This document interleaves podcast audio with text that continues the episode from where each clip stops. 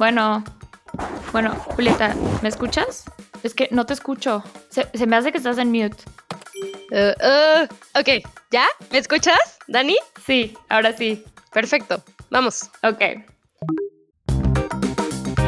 Bienvenidos a nuestro podcast Viendo y No Ves, donde tratamos de iluminar los temas que se quedan a media luz. Yo soy Daniela Urias. Y yo soy Julieta Pola. Y esto es Viendo y No Ves. Bienvenidos.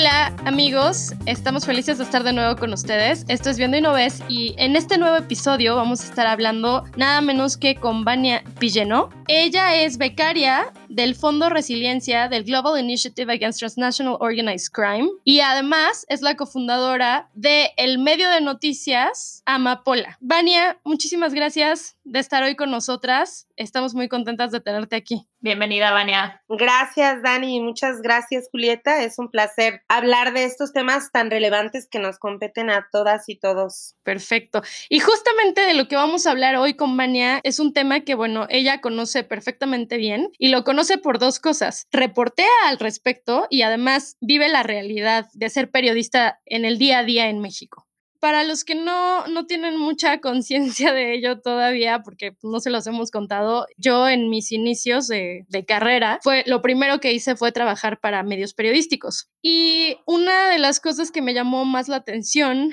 es el ambiente en el que se elabora. Obviamente son ambientes de mucha presión, donde estás siempre contra el reloj, pero además son ambientes donde realmente para ser periodista, y creo que sobre todo, y ya nos contará Vani al respecto, para ser periodista en México, tienes que estar extremadamente comprometido con lo que estás haciendo porque, porque es una forma de vida. Entonces, un tema que vemos en el día a día en las noticias, Vania, es que en México, desde el año 2000 hasta mayo de este año, han muerto 138 periodistas en diferentes estados de la República. Los más afectados son Chihuahua, Oaxaca y Guerrero. Y justamente para hablar de esto, para que nos expliques un poco cómo, en qué contexto se está dando esto, hoy te queríamos tener acá. Pues muchísimas gracias por detonar esta importante conversación y creo que es base comenzar hablando además, este número pues es un número que, que lo debemos tomar con cuidado porque hay muchos subregistros y más si vemos al periodista, pues de acuerdo a las definiciones que cada organización como artículo 19, Reporteros sin Fronteras, el Comité de Protección a Periodistas, determina a la hora de hacer el recuento de los casos. Y bueno, como bien lo comentabas, yo básicamente he sido reportero aquí en el estado de Guerrero, yo me he especializado en el estado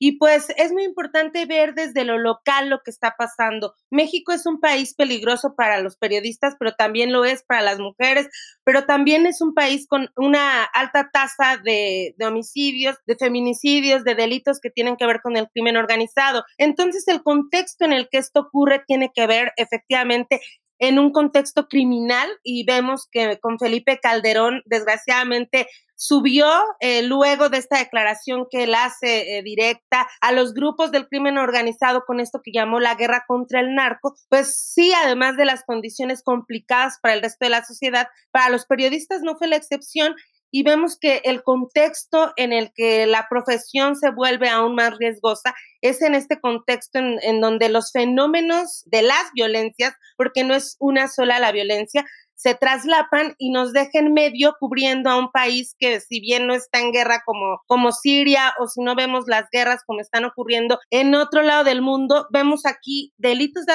de alto impacto y vemos una criminalidad entretejida desde lo local y que tiene una correlación con la política, que tiene una correlación con eh, la siembra de cultivos ilícitos y con una serie de factores que nos llevan a una impunidad prácticamente del 100% en el país y pues esto no, no deja fuera al gremio de periodistas, no nos deja fuera cubriendo la violencia, las diferentes violencias y creo que es importante revisar como nuestro contexto desde las dinámicas, desde lo local y eso nos va a hacer revisar estados como Guerrero, estados como Veracruz, en donde los colegas que más han sido asesinados son los colegas que estaban reporteando, que estaban trabajando en lugares en donde ya de un tiempo para acá, me refiero de 2014 en el caso de Guerrero al 2021, pues estamos viendo zonas de silencio en donde además del complejo criminal, pues hay grupos de desplazados, hay grupos de personas que ya no viven en ese lugar. Y entonces es importante revisar como todo lo que se entreteje desde la criminalidad, pero voltear hasta la capa más local, porque no es nada más en un argumento federal que empezamos a vernos vulnerados a la hora de, de estar en algunos territorios. Es desde lo más local, desde la impunidad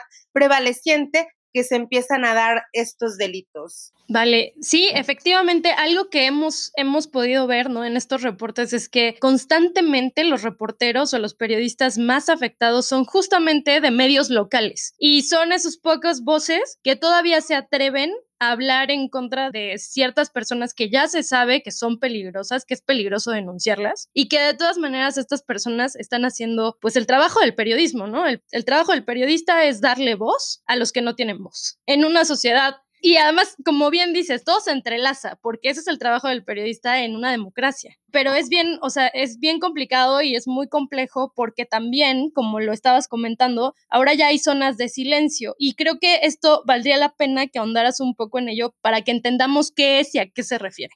Sí, es, es, muy importante. Por ejemplo, en hace unos años, en 2017, había pasado un año de que asesinaron a Cecilio Pineda Virto, que él era un compañero mío de la Tierra Caliente de aquí del estado. La Tierra Caliente colinda con el Estado de México y con el Estado de Michoacán. Y a Cecilio, a pesar de que él ya había estado dentro del mecanismo de protección a periodistas que gestiona la Secretaría de Gobernación, pues a él lo asesinan en marzo del 2016 del 2017, perdón. Y en este año, pues también con otras colegas de otros estados, pues nos ponemos a pensar qué tenemos que hacer para visibilizar cómo nos están matando y por qué nos están matando. Y cofundamos también un portal que está en construcción que invito a que lo revisen, que se llama mataranadie.com. Y con esta denuncia desde el nombre de que matar a un periodista es como matar a nadie por la impunidad que hay al 100%. Y pues no sé eh, si se conteste la pregunta al revisar también que estas zonas de silencio son apartadas de la política pública y no son lugares marginalizados únicamente del Estado, son marginalizados incluso para las actividades económicas. En algunos casos, en la Tierra Caliente, los municipios sobreviven de la siembra de amapola y sobreviven de actividades ilícitas y vemos cómo lo ilegal convive con lo legal y son en estas condiciones de legal e ilegal como coexisten muchas personas y en medio están los compañeros y pongo unos ejemplos por hablar de, del estado de Guerrero. En algunas zonas de la Tierra Caliente donde había siembra de amapola desde hace al menos cuatro o cinco décadas, pues ya hay desplazamientos grandes y, y, pues nadie, no podemos entrar a esas zonas porque hay grupos de civiles armados y hay además, además de estos grupos de civiles armados, pues hay personas que también ya pertenecen directamente al crimen organizado y esta combinación de personas armadas para, por una parte, impide entrar. Por otra parte, son territorios que ya están desiertos, que ya despojaron todo lo que había en esas zonas y la gente se quedó sin sus animales, sin sus pertenencias,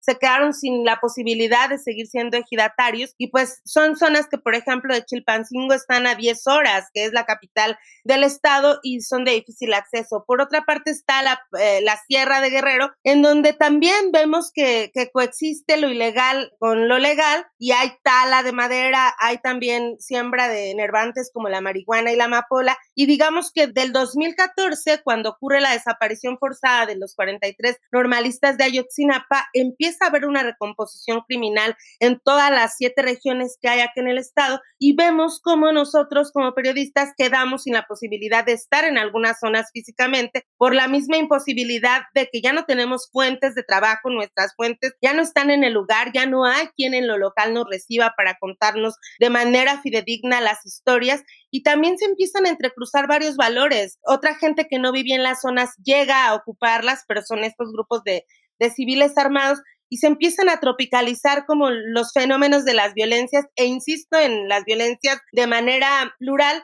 porque parece que, que, vemos como al narco como un ente homogéneo, como el todopoderoso que nos va a perseguir y lo que estamos viendo es aquí una colusión de la política, de los actores públicos con el crimen organizado y eso es lo que nos termina vulnerando, lo que nos termina sacando del juego de la agencia pública que nosotros, como tú bien lo acabas de decir, damos esta voz, pero pues no podemos darla porque finalmente ya ni siquiera hay a quien, no hay interlocutores en, en determinadas zonas. Esto pasa también en Chilapa, en algunas comunidades indígenas de la zona centro, que a pesar de que están muy cerca de Chilpancingo, pues ya hay toda esta especie de valores entrecruzados, como los civiles armados, como los grupos del crimen organizado, desplazamientos forzados masivos, desapariciones, feminicidios y homicidios, y con todo este cóctel de, complicaciones es imposible estar en, determinadas regiones.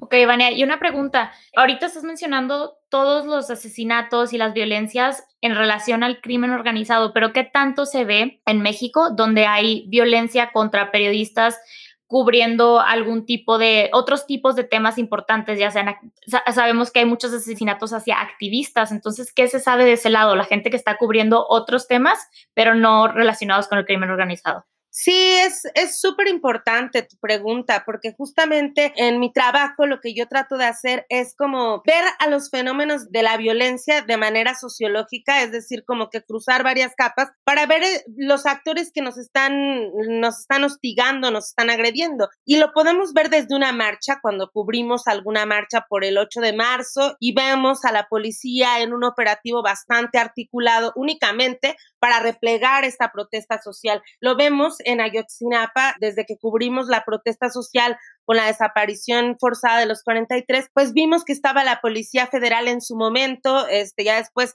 estaba hasta la Policía Militar en algunas marchas de Ayotzinapa, y si bien la estrategia de Estado de reprimir a la protesta social, incluyendo grupos de antimotines y también toda esta parte de, de los gases lacrimógenos que van dirigidos a las organizaciones, nos ha tocado como periodistas porque nos toman como parte de ese lado, ¿no? Entonces, estamos del lado que está protestando y nos toca ser agredidos, nos toca que nos quiten cámaras. Entonces, no nada más tiene que ver el crimen organizado a nivel macro, sino desde niveles muy, muy puntuales y particulares de nuestra vida cotidiana como periodistas, eh, desde un policía hasta un agente del Ministerio Público, hasta un presidente municipal, hasta un gobernador, hasta un secretario de Estado, nos pueden vulnerar con eh, no nada más amenazar, sino hasta impedirnos nuestra función como reporteros para cubrir en algún lugar. Y esto per se ya es violento porque te están impidiendo llevar como tu trabajo a la sociedad y que sean todos los que tomen las opiniones, no,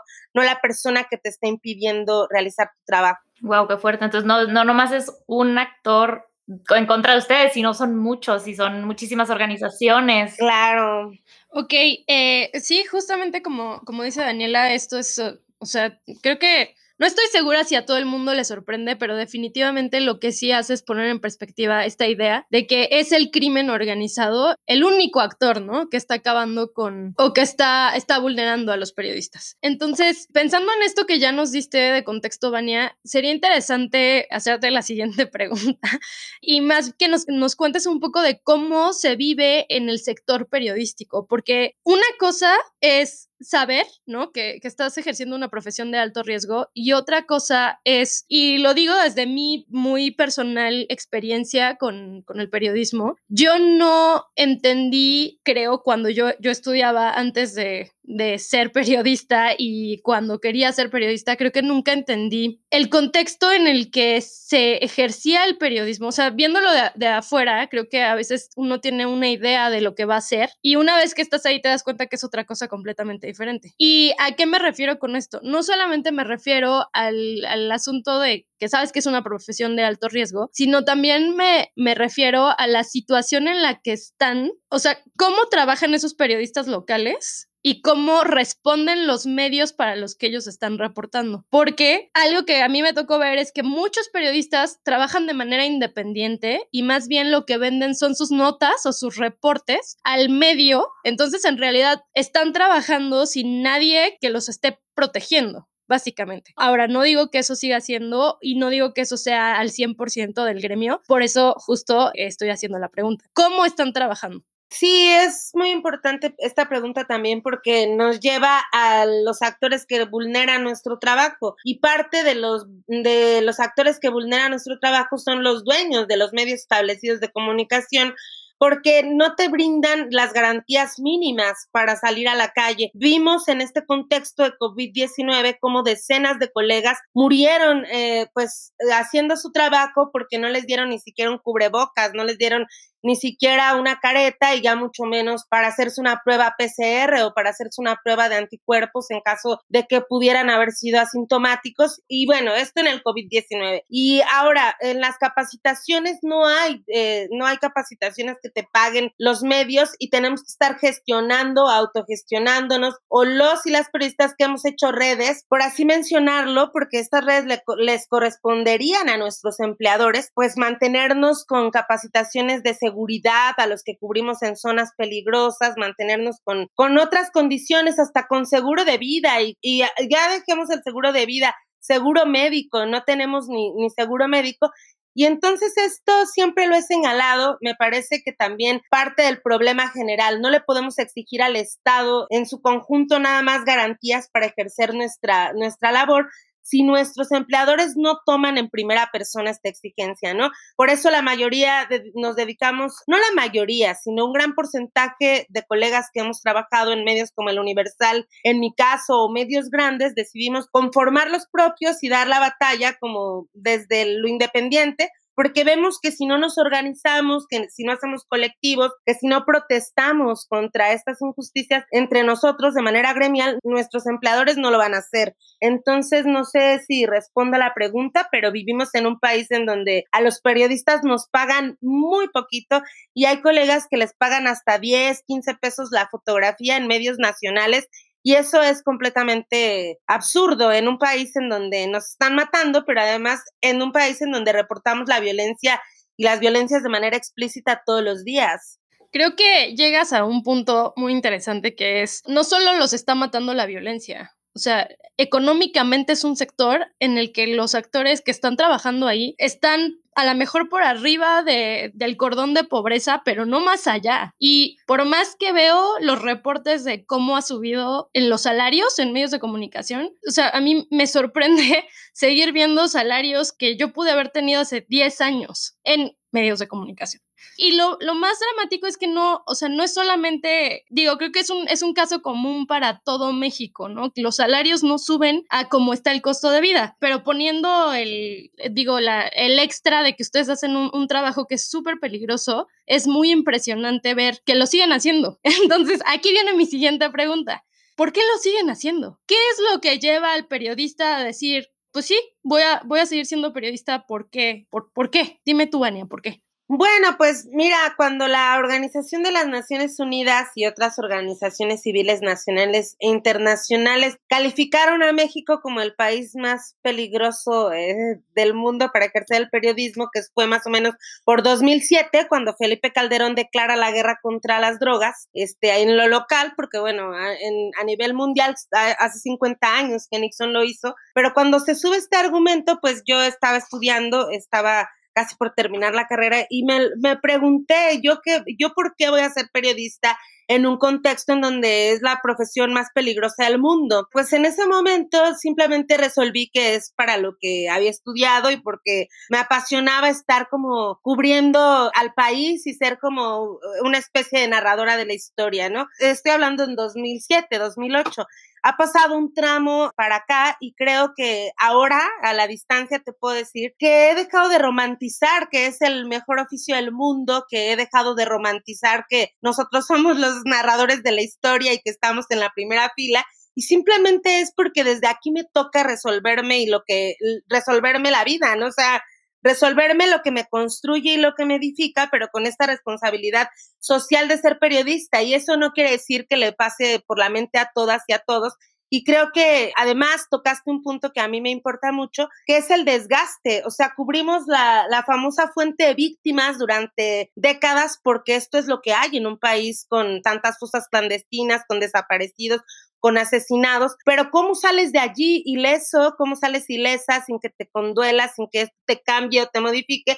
Y hay dos sopas, te pones en un punto en el que eres consciente de que estás cubriendo del otro lado y quieres o no seguirlo haciendo, o simplemente te retiras porque verdaderamente a nivel económico, a nivel emocional, los impactos verdaderamente cambian mucho la persona en la que estamos creciendo en sociedad y no es romantizar y no es terminar con esta reflexión a decir que es el mejor oficio del mundo, pues yo creo que es de los peores, eh, yo creo que es de los menos mejor pagados, de los más demandantes, con menos días de, de descanso y con un montón de chambas para que puedas completar tus gastos, pero es como posicionarte desde la agencia que tú tienes, ¿no? Como, como periodista en este caso, y decidir en un contexto como el nuestro, como en un contexto como México, seguir siendo periodista sin dejar de señalar a la par todo lo que nos ha vulnerado y seguir reporteando las investigaciones de nuestros compañeros asesinados y desaparecidos. Eso creo que me parece importante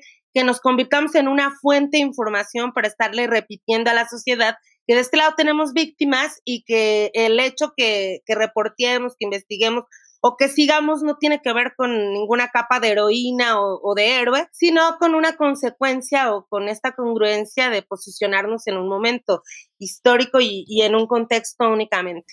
Súper interesante. Sí, creo que acabas de recalcar algo que a mí me llama mucho la atención. Dijiste que cuando empezaste y, y, que fue cuando la ONU y diferentes organizaciones internacionales nombraron a México el país más peligroso para periodistas en el mundo fue en el 2007. Entonces yo me acuerdo muy bien, en el 2016 yo estuve trabajando en la Embajada de México en Francia y el tema más relevante durante mi tiempo ahí era el tema de la violencia contra los periodistas. Cada semana había, había eventos diferentes en la UNESCO y nos mandaban a platicar con activistas, activistas franceses que les interesaba en realidad lo que estaba pasando en México. Eso es algo a nivel global. Y cada año, o sea, en ese entonces era el peor año para los periodistas luego en el 2019 otra vez fue el peor año de la historia para los periodistas, en el 2020 lo volvimos a ver, entonces quiere decir que esto sigue, en vez de que se esté mejorando o que se esté haciendo algo al respecto, sigue empeorando. ¿Por qué está pasando eso? A mí es algo que me impacta muchísimo. Sí, yo creo que eh, no le importamos a la sociedad, o sea, cuando los periodistas le importemos a la sociedad, vamos a ver que se detienen los fenómenos de la violencia, ¿no? Y en este caso, aunque duela, pues hemos tenido como, o sea, yo puedo hablar desde Vania individual, pero históricamente el papel de la prensa en las sociedades no ha sido bien visto, o sea, cuando vas a una marcha y te gritan prensa vendida, es como por un asunto de que gobernó más de 70 años el partido hegemónico que es el PRI y la prensa estaba muy afín al poder, entonces esta relación prensa-poder ha hecho que no le importemos a la sociedad y que sigan pasando los asesinatos contra periodistas como pasa cualquier otro asesinato. Y no es que seamos ciudadanos de excepción, pero creo que sí somos ciudadanos de primera necesidad y lo vimos otra vez, pongo el ejemplo de la pandemia, porque sin, sin la labor informativa diaria, creo que las decisiones y esta lucha contra la infodemia con tantas eh, noticias falsas, pues no se hubiera dado si no hubiésemos existido periodistas cubriendo los hospitales, los panteones y, todo el drama de, de, la pandemia. Y por otra parte, creo que eh, me gustaría mucho comentarles eh, un proyecto de Griselda Tiana, que ella es viuda de Javier Valdés, quien fue asesinado el 15 de mayo de hace cuatro años en Culiacán, Sinaloa, y ella pone el dedo en la llaga cuando en este informe que se llama En el olvido, situación de familiares de periodistas asesinados y desaparecidos en México. Ella voltea la mirada justamente a los problemas que padecen esta, este grupo de personas que son poco visibilizadas porque nos quedamos en el olvido, en la cifra negra, en la cifra del 100% impunidad. Y entonces es muy importante pues revisar como los obstáculos institucionales, las amenazas de seguridad y el desgaste que han tenido pues estos familiares de periodistas asesinados y que no han tenido tampoco justicia, o sea que seguimos siendo como en otros delitos un país impune en cuanto a delitos contra la libertad de expresión y que desgraciadamente son víctimas que nos han dolido mucho porque son grandes periodistas como Javier, como Miroslava Bridge, en Veracruz tenemos pues a, Gregorio Jiménez, a, a, muchas y muchos periodistas que han, que han sido asesinados y que estas investigaciones se quedan en el limbo, se quedan en el aire y creo que esto es lo más impactante a la hora de, de que nos ponemos a pensar qué pierde la sociedad cuando pierde un periodista y no lo hemos reflexionado en conjunto y creo que por eso sigue importando muy poco el papel de un periodista. O sea, pensamos que los periodistas o la prensa vendida somos todos y no nos hemos puesto a reflexionar todo lo que nos ha resuelto el periodismo como sociedad. Ahí tenemos la Casa Blanca, tenemos la estafa maestra y no nada más grandes investigaciones, también el diarismo que se hace en los estados todos los días informando el contexto desde lo más local y si valorara esto la sociedad, creo que nuestro papel dentro de la misma sería otro e importaríamos más y marcharían con nosotros cuando pedimos justicia por nuestras y nuestros asesinados y desaparecidos. Bueno, y entonces eh, a nivel local, sabemos que a nivel internacional hay organizaciones como Reporteros Sin Fronteras que abogan para defender los derechos de los reporteros. A nivel local, ¿qué se está haciendo? ¿Cuáles son las organizaciones que están más involucradas? ¿Los periodistas mismos son los que están más involucrados o hay gente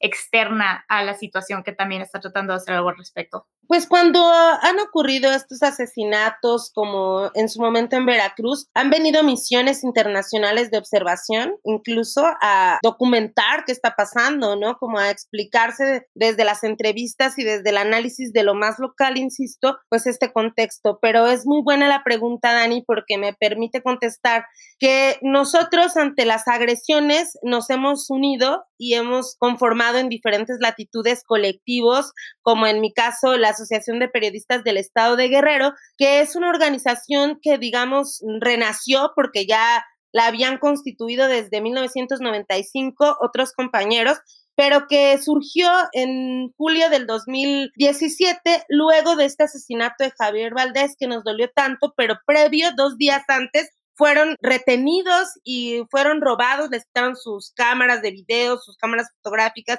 y una camioneta a nueve compañeros en la región de la Tierra Caliente donde había sido asesinado en ese mismo año Cecilio Pineda al quitarles de manera violenta como más de 100 hombres que salieron a la carretera con armas sus pertenencias, pues hubo una asamblea entre, entre varios compañeros, compañeras, y en esta asamblea participaron también organizaciones de aquí de Guerrero como el Centro de Derechos Humanos de la Montaña, Tlachinolan, que lleva el caso de los 43 normalistas, y organizaciones muy importantes en el espectro nacional, local e internacional que nos acuerparon y decidimos constituirnos para hacer un recuento de las agresiones, pero también para estar periódicamente haciendo comunicados y también posicionamientos cuando había otros eventos en los estados. Y creo que esta ha sido la respuesta de varios estados como Puebla, puedo poner el caso de Ciudad Juárez, también en la Ciudad de México ya hay como un intento de periodistas que se pusieron la pregunta, tenemos que hablar y estos colegas pues se centran en las condiciones laborales y en lo que los medios y los grandes dueños ganan de nuestro trabajo y cómo serían las condiciones justas para que nosotros estuviéramos en estos medios tradicionales que se benefician y no nada más con un peso, con millones de pesos de nuestro riesgo, de, de, nuestras coberturas. Y creo que ha sido, no ha sido homogénea la respuesta ante la la falta de condiciones para trabajar, pero sí ha sido fuerte y ha sido en varias latitudes, que eso es muy importante señalar, y hemos tenido la capacidad de ver otras experiencias en Colombia, hemos tenido la capacidad de ver experiencias en otros países latinoamericanos y europeos incluso, o incluso también con algunos colegas de Estados Unidos, para tener estas experiencias compartidas de qué vamos a hacer, hacia dónde tenemos que transitar los periodistas mexicanos y qué es lo que sigue para la autoprotección, porque una cosa es la autoprotección y otra cosa es como las garantías que el Estado nos debería de dar para realizar nuestro trabajo y las empresas el pago justo del, del mismo, ¿no? Vania, algo bien interesante que te iba a preguntar, pero tú ya, ya creo que ya lo contestaste, es eh, la parte de el servicio social, ¿no? Que hace el periodismo y por qué ese servicio social debería importarle a la gente en este país. Efectivamente, 138 personas muertas de 2000 a la fecha, pues es, es una cifra muy importante para un gremio que en realidad es muy pequeño porque los reporteros hacen notas para muchos medios diferentes, entonces un solo reportero puede estar su cara y sus escritos y sus fotos pueden estar cinco o seis medios tanto locales como nacionales, etcétera, etcétera. Y qué bueno que lo señalas y qué bueno que haces, haces visible esto, ¿no? Es momento de que pues la gente se solidarice y salga a esas marchas cuando se pide justicia para un reportero, igual que lo es para cuando se trata de una mujer asesinada. Pero en este sentido de el apoyo ¿Han recibido o tú crees que hay algún político que haya sido ejemplar en su manejo de alguno de estos casos contra, contra periodistas? O sea, ¿hay algún gobierno local o eh, estatal que tenga una respuesta que, sea digna de compartir?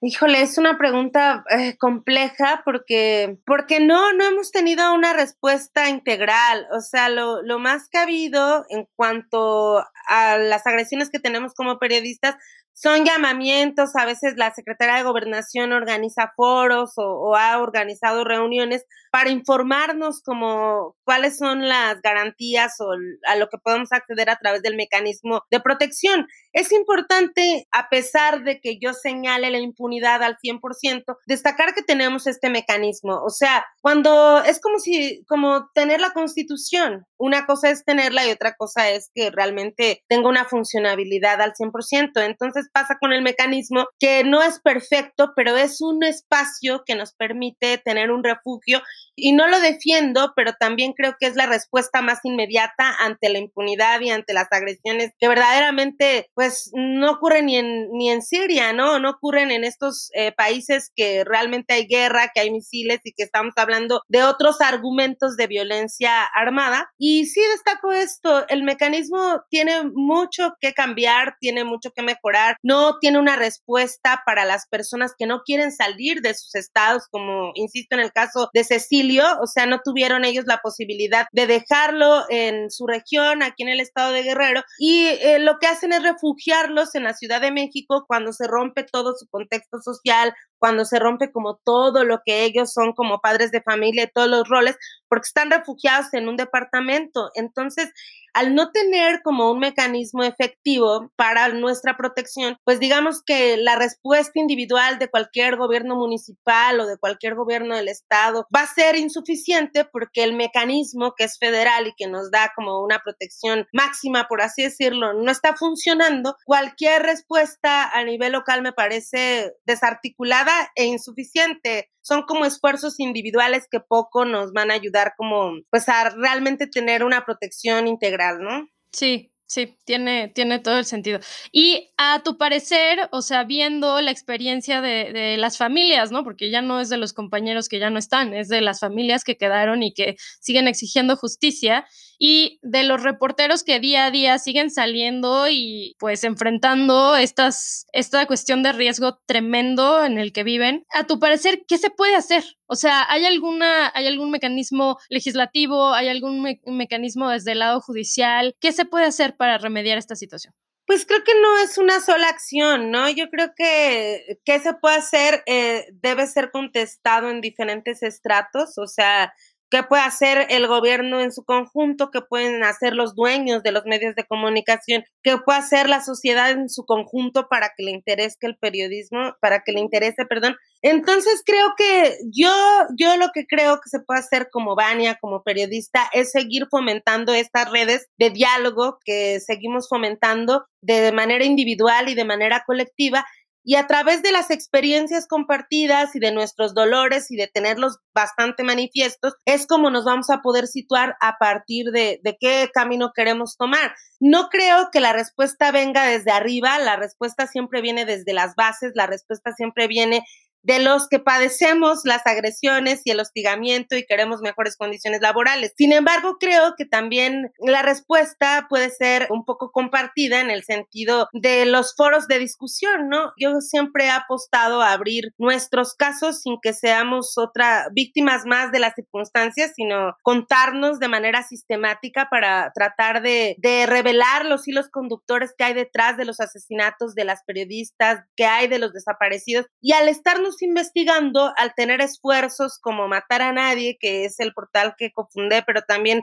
Defensores de la Democracia, pero también el colectivo 23 de marzo que investigó todo el trabajo de Miroslava Bridge, eh, asesinada también. Yo creo que todo esto en conjunto nos va a dar eh, las respuestas, porque no va a ser una sola, pero sí lo veo desde las bases, desde la organización y desde estos esfuerzos que tratan de visibilizar y reivindicar el trabajo que hemos hecho las y los periodistas y que no somos prensa vendida y que somos súper importantes para la construcción de una mejor sociedad.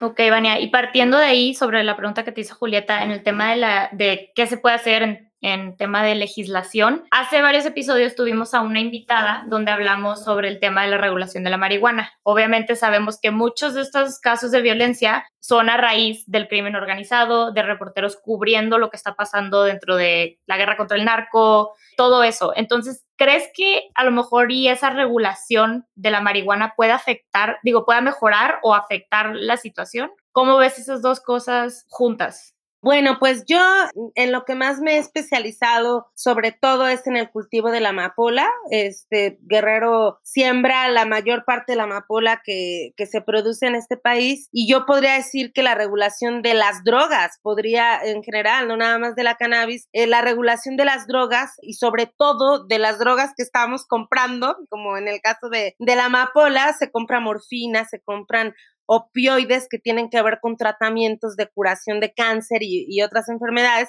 pues creo que disminuye el mercado de lo ilegal y entonces eso nos daría mercados de oportunidad también les daría a otros productores, a otra gente, y que claro, esto va a ser por pasos, ¿no? Porque no vamos a ver mañana que ya los campesinos se vean beneficiados de la legalización. No creo que sea la respuesta única, pero es una de las respuestas que estamos buscando para que este complejo eh, negocio del trasiego y el tráfico de drogas, pues no aterrice desde lo local y nos vulnere o nos ponga eh, en medio de esto, que además cuando cubrimos a nivel de cultivadores, a nivel de sembradores, pues no tenemos que ver con estos grandes, grandes cadenas de narcotráfico que, que ya cuando sale el dinero, cuando sale la droga de guerrero, cuando sale de la carretera local pues, se vuelven ganancias multimillonarias que no aterrizan en un asunto de política pública, que mejoren las condiciones de pobreza de la gente. Y entonces creo que es algo muy complejo, pero que nos va a terminar tocando a los periodistas si se llegan a regular mercados que dejan en la ilegalidad y en la desprotección a otros grupos eh, vulnerados de derechos. Y creo que, de alguna manera puede ser positivo. Excelente, Vania. Muchísimas gracias. Ojalá que así sea y esto, igual que muchos de los temas de los que hemos hablado, como el de corrupción, como justamente el de legalización o bueno, el cambio a la legislación de la marihuana, son temas bien complejos que como que se amarran uno con el otro y que probablemente impacten uno con el otro. Entonces, para terminar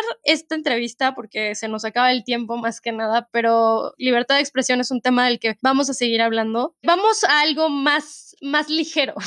Creo que la figura del periodista a través de los años en los medios de comunicación, en los libros, es como esta persona bohemia que es casi como un estereotipo, ¿no? Entonces, a lo mejor en, no sé, en los poemas, en, más bien en, en, las novelas, el periodista es una persona que en sus tiempos libres se la vive en un bar bohemio escribiendo poesía, ¿no? Es como, es como un escritor frustrado. En la vida real, a ti como periodista, ¿qué te gusta hacer en tus tiempos libres? Pues sí, soy una escritora frustrada, entonces.